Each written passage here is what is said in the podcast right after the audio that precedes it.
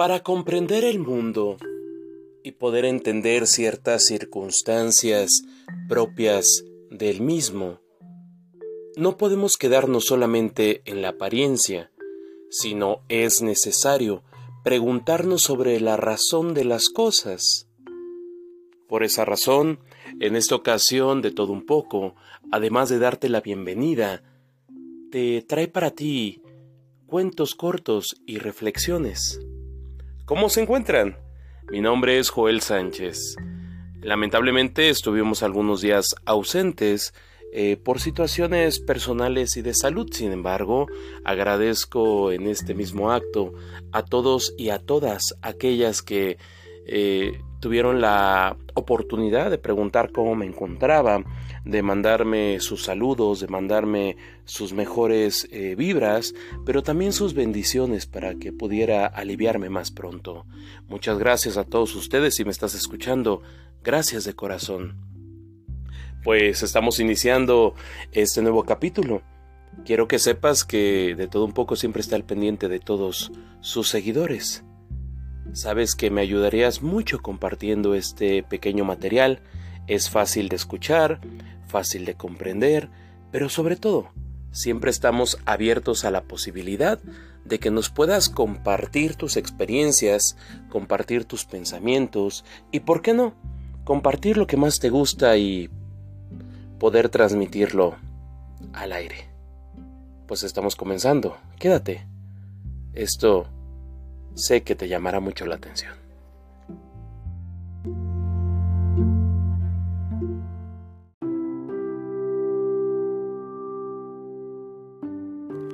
A continuación, los cuentos para reflexionar que te voy a compartir en este momento son eh, diferentes, algunos de diferentes países, pero todos tienen circunstancias esenciales que te harán reflexionar. Espero sean de tu agrado. Comencemos. El primero de ellos se llama La Rosa y el Sapo. Pues cuenta la leyenda que en alguna ocasión existía una bella rosa. Todo el mundo la admiraba. Comentaba que no había flor más bella en ese jardín. La rosa se emocionaba cuando la halagaban. Sin embargo, quería que la vieran más de cerca y no entendía por qué todos la observaban a la distancia. Un día, notó que a sus pies siempre estaba un enorme y oscuro sapo. En verdad no tenía nada de guapo, con su color opaco y sus feas manchas en todo el cuerpo. Además, sus ojos eran demasiado saltones y asustaba a cualquiera que se acercara a la rosa.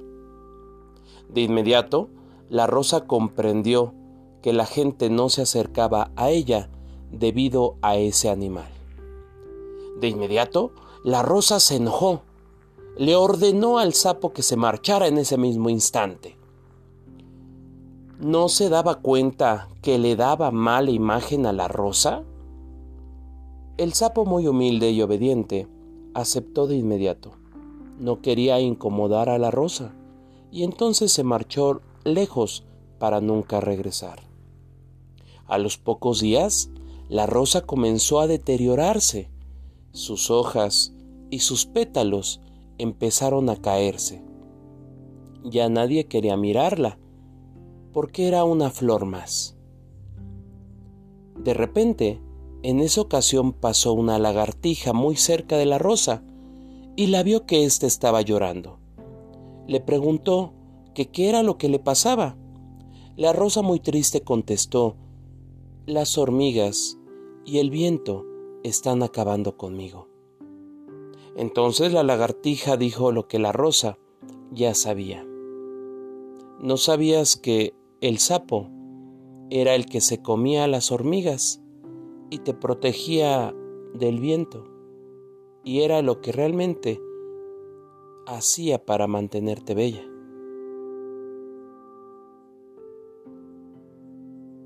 La flor muy triste guardó silencio. Ya era demasiado tarde.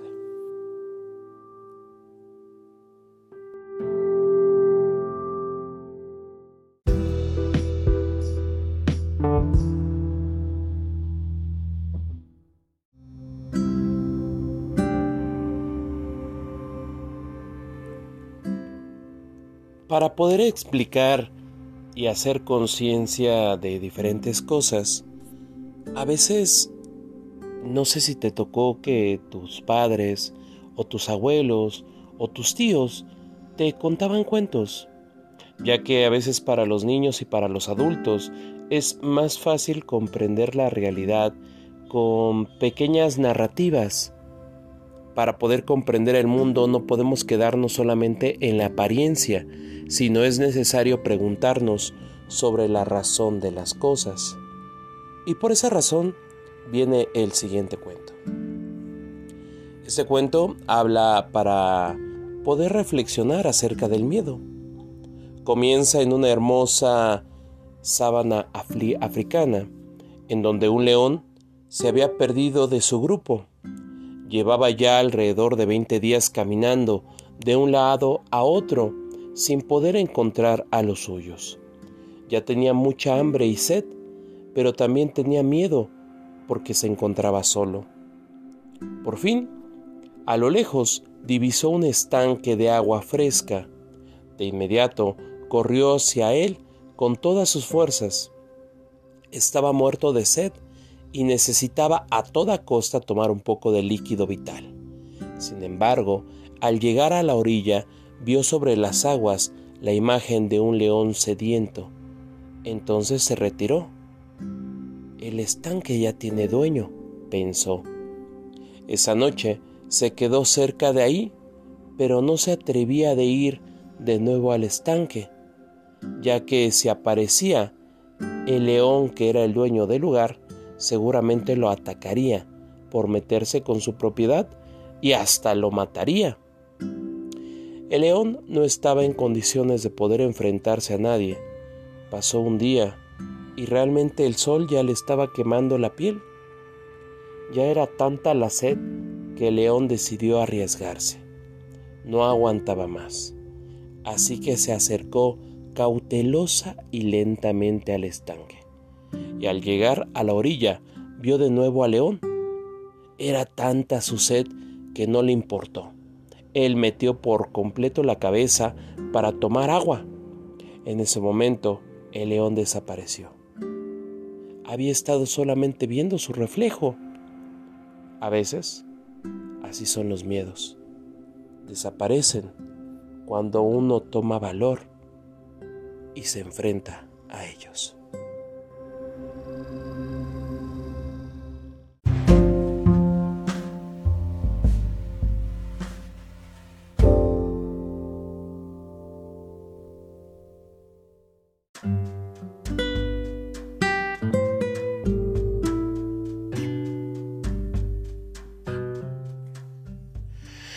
Vaya, los problemas.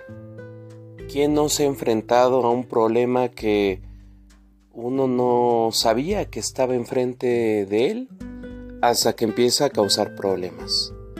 Los problemas se disfrazan normalmente de diferentes cosas. Se disfrazan con tu pareja, con tu familia, en tu trabajo, en tu salud, en tu escuela y, ¿por qué no?, hasta en la privacidad de tu cuerpo y de tu espíritu. Los problemas son a veces necesarios para poder ver las cosas desde una perspectiva diferente. Y aquí un cuento para reflexionar sobre problemas reflexionar sobre nuestra actitud hacia las problemáticas de la vida. Pues cuenta que en algún lugar muy lejano existía un monasterio. En ese monasterio había un guardián y el guardián dedicaba tanto empeño y tanta actitud que no había otro más grande que él para poder proteger los grandes muros de ese monasterio. Sin embargo, como todo en esta vida, llegó su tiempo de fallecer y la vacante quedó libre para cualquier otro sacerdote que quisiera tomar el puesto, por lo que el gran maestro realizó una prueba a sus discípulos para determinar quién de ellos tendría el honor de poder suplantar al que había fallecido. El gran maestro les dice con voz fuerte y sonora a cada uno de sus alumnos, voy a presentarles un problema. Aquel que lo resuelva primero será el nuevo guardián del, del templo. Entonces trajo al centro de la sala un banco, puso sobre éste un enorme y hermoso florero de porcelana, con una hermosa rosa roja, y señaló, este, este es el problema. Y después de eso, el maestro ya no dijo una sola palabra. Los discípulos contemplaban perplejos lo que veían, los diseños, lo hermoso que era ese jarrón, lo sofisticado y lo raro que era la porcelana de lo cual estaba hecho el mismo, pero también la frescura y la elegancia de la flor. ¿Qué representa aquello? decían unos. ¿Qué hay que hacer? decían otros. ¿Cuál será el enigma? decían los demás. Estaban completamente paralizados.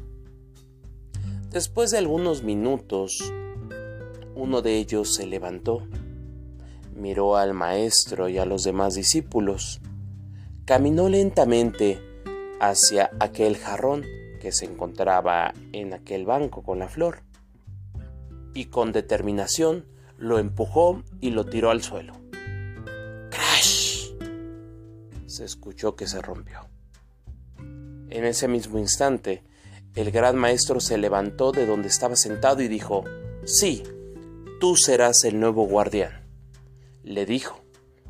Todos los demás se quedaron un poco con la duda de por qué el maestro había tomado esa determinación y por qué su compañero había roto ese gran florero si era de una pues una ganancia muy alta para el monasterio ya que era muy antiguo y era de los favoritos del maestro. El maestro, viendo la cara de preocupación de sus alumnos y de desasosiego, les explicó. Yo fui muy claro. Les dije que estaban delante de un problema. No importa que tan bellos o fascinantes sean, los problemas tienen que ser resueltos. Puede tratarse de un gran jarrón de porcelana. Puede tratarse de un bello amor. Puede tratarse de un gran y maravilloso trabajo. Un camino que debemos abandonar, pero que insistimos en recorrer porque nos trae comodidades. Solo existe una forma de lidiar con los problemas. Atacarlos de frente. Este cuento nos muestra cómo solemos paralizarnos en el análisis del problema. Los contemplamos, les damos vueltas, los comentamos, pero no llegamos a nada. En consecuencia, no debemos olvidar que lo más importante es solucionarlos.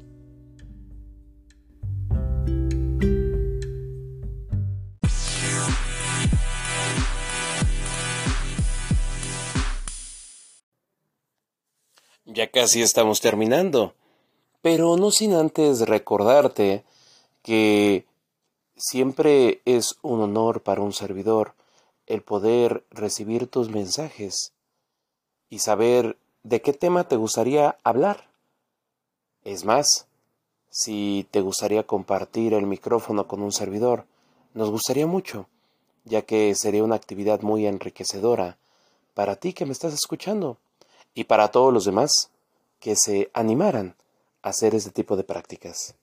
Es gratis, es fácil, simplemente hay que tenerla a disposición. Al final, fíjate que todos tenemos algo que contar.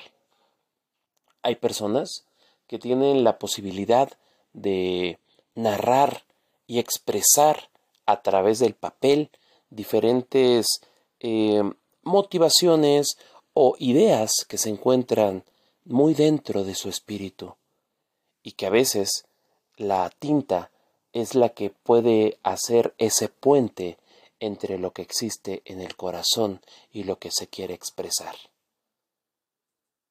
En, a partir de este capítulo voy a compartir lo que muchos de ustedes nos han hecho llegar. En esta ocasión se trata de una persona muy cercana, un servidor, que quería compartir con todos ustedes un pensamiento. Aclaro que sin importar eh, la fe que profeses, siempre es bueno escucharlos a todos. Entonces, espero sea de su agrado, pero también invitarlos y animarlos a que nos hagan llegar lo que su corazón quiera compartir.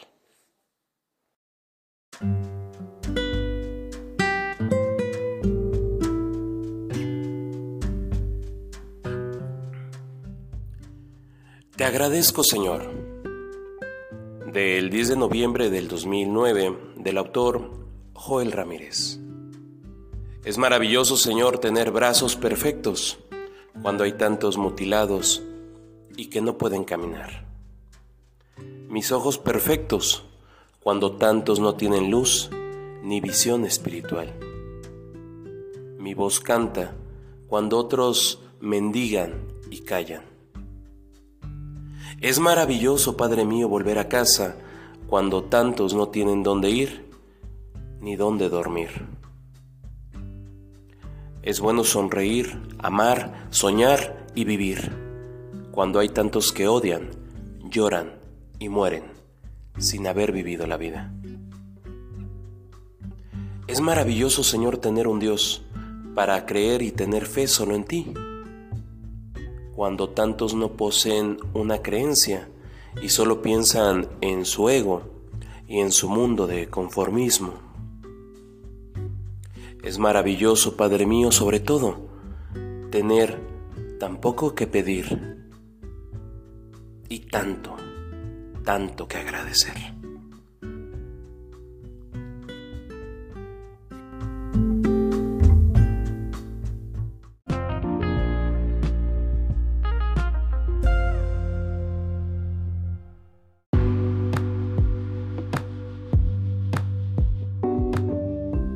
En el último de nuestros cuentos cortos, te voy a contar El foso de las ranas.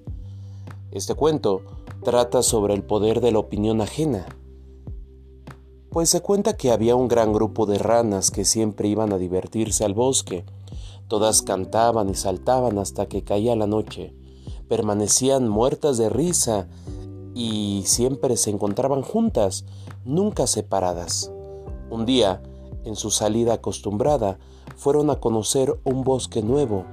Estaban en sus juegos cuando tres de ellas cayeron en lo profundo de un foso, del que ninguna se había percatado.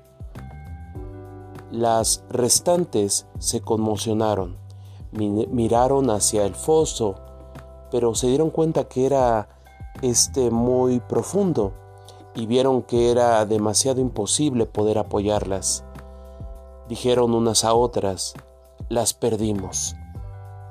Las tres ranas, caídas, intentaron subir y lo intentaban y lo intentaban por las paredes del foso, pero era muy difícil. Apenas avanzaban un metro y volvían a caer.